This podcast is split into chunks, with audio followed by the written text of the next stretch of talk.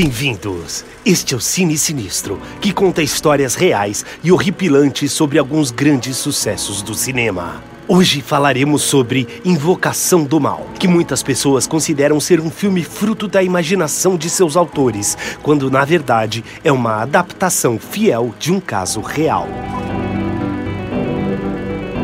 Em 1970, a família Perron se mudou para uma casa de 14 cômodos em Rhode Island, Estados Unidos. A propriedade era conhecida como Old Arnold Estate e foi construída em 1736. Roger e Carolyn Perron se mudaram com suas cinco filhas, esperando um lugar tranquilo para criar as meninas. Mas nos dez anos em que viveram naquela casa, eles jamais estiveram sozinhos. É verdade que nos primeiros anos as aparições pareciam amigáveis, interagindo com as crianças, sem muitas consequências. Uma vassoura sumia e reaparecia. Alguma coisa arranhava a chaleira na cozinha vazia no meio da noite. Os espíritos apareciam observando as brincadeiras das meninas e elas não se sentiam ameaçadas ou com medo. Mas foi por muito pouco tempo. Coisas mais e mais estranhas começaram a acontecer na casa. Quadros caíam sem motivo, coisas levitavam e a cama em que dormiam parecia flutuar no meio da noite.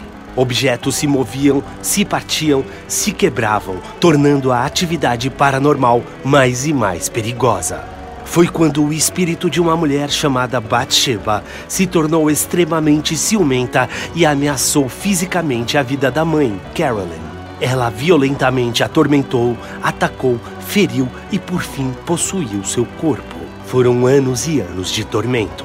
Carolyn relata que um dia, ao acordar, Bathsheba estava em cima de seu corpo, apertando seu pescoço e ameaçando: saia daqui ou vou lhe expulsar com morte e trevas. A aparição foi descrita como uma mulher de aparência mórbida, com o pescoço partido como se estivesse quebrado. Carolyn também alegou que Bathsheba a espetava com o que pareciam longas agulhas de crochê. Bathsheba Sherman teria nascido em 1819. Em 1844, se casou e mudou-se com seu marido para a mesma casa em Rhode Island. Ela deu luz a um filho chamado Herbert, mas existe uma especulação de que ela teve mais três filhos que morreram durante a tenra infância. E é aqui que a história se torna macabra. Existem relatos de que Bathsheba seria uma bruxa e que seus filhos teriam sido sacrificados ao demônio. Quando foi realizada uma autópsia em um de seus filhos, natimorto, descobriu-se que o bebê foi morto quando uma agulha foi introduzida no ventre da mãe, perfurando a cabeça da criança. Ela foi investigada pelo caso, mas nada ficou provado e o processo foi arquivado. Existe uma foto atribuída a Bathsheba, mas não há certeza sobre sua veracidade. Bathsheba morreu em 1885. Aparentemente, se suicidou por enforcamento. Tudo isso se torna bastante perturbador quando as táticas usadas pelo espírito para atormentar Carolyn se baseiam em beliscar, morder, enforcar e espetá-las com agulhas e, por fim, possuir seu corpo. Foi então que a família decidiu chamar os investigadores paranormais Lorraine e Ed Warren, que haviam trabalhado no caso Amityville para investigar os eventos. Lorraine percebeu imediatamente a energia negativa em Carolyn e deduziu que a relação de ciúme e apego seria muito difícil de desfazer.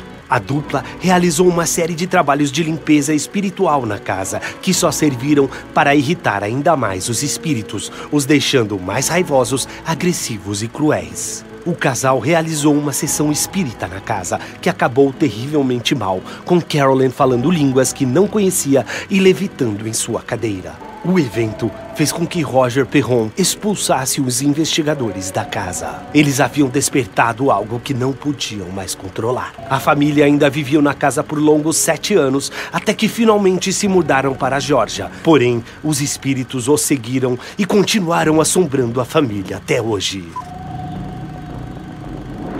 Em 2013, a história da família Perron foi levada para o cinema no filme Invocação do Mal, dirigido por James Wan. O filme foca nos três primeiros anos do contato da família com as aparições. As próprias irmãs Perron e Lorraine Warren auxiliaram a recriação dos cenários para uma fidelidade genuína com o que realmente aconteceu, apesar de que, no filme, Lorraine e Ed Warren realizam um exorcismo no lugar de uma sessão espírita. O que deixa a história no cinema ainda mais assustadora é o fato das próprias vítimas avaliarem o filme como 100% fiel aos acontecimentos bizarros que acompanharam a família por décadas. Sem nenhuma explicação, eventos sinistros começaram a ser relatados pelo elenco e equipe do filme. Joey King, a pequena atriz que interpretou Christine, se viu coberta de hematomas pelo corpo durante seus dias de filmagem. Ela não havia se acidentado e nem é permitido para crianças realizarem façanhas sem dublês. Os ferimentos apareceram espontaneamente. O diretor James Wan não reparou, mas foi gravado casualmente em vídeo pelo ator Patrick Wilson. Durante esses registros, as cortinas que estavam ao fundo começaram a se mover e a balançar mesmo sem vento, ar-condicionado ou quem as tocasse. O vídeo em questão jamais veio a público. Existe uma conveniência de que o horário entre 3 e 4 da manhã é o mais propício para atividades sobrenaturais. É a chamada Hora do Demônio. A atriz Vera Farmiga, que interpreta Lorraine Warren, se queixou de ter desenvolvido uma estranha insônia durante esta hora da madrugada. Vera também relatou ter encontrado estranhas marcas na tela de seu computador pessoal. Ela afirma que as marcas, parecidas com garras, apareceram logo depois dela conversar com o diretor e confirmar o papel. A mesma marca em forma de garras apareceu também nas costas da atriz, sem nenhuma razão aparente. Os roteiristas Carrie e Chad Hayes se queixaram de que estranhas marcas úmidas apareciam insistentemente no mesmo canto da casa onde moravam durante o preparo do script. Ao contactar a verdadeira Lorraine Warren, foi descoberto que as poças eram poltergeists líquidos que estavam se alimentando da angústia de um dos filhos de Carrie, que estava passando por um momento delicado na ocasião. Em uma visita ao set, uma das filhas da família Perron, hoje adulta, teve uma visão e disse que algo horrível estava para acontecer. No mesmo dia, longe dali, sua mãe, a única da família que não tinha ido ao set, caiu e fraturou o quadril. Coincidências ou sinais de que essa história de invocação do mal é mais real e assustadora do que imaginávamos? Assine o canal para conhecer outras histórias verdadeiras por trás das câmeras do cinema, aqui no Cine Sinistro.